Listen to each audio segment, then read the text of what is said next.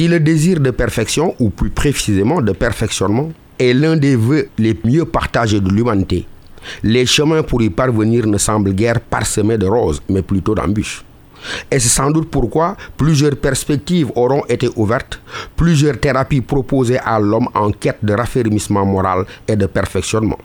Entre autres, la thérapie proposée par l'auteur de Silkil Jawahir, le cordon des joyeux précieux. Pour lui, cet caractère ou aspect de personnalité œuvre grandement à la perfection de l'homme.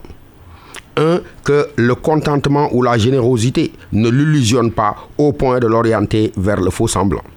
2. Que la colère éprouvée ne le détourne pas de la vérité.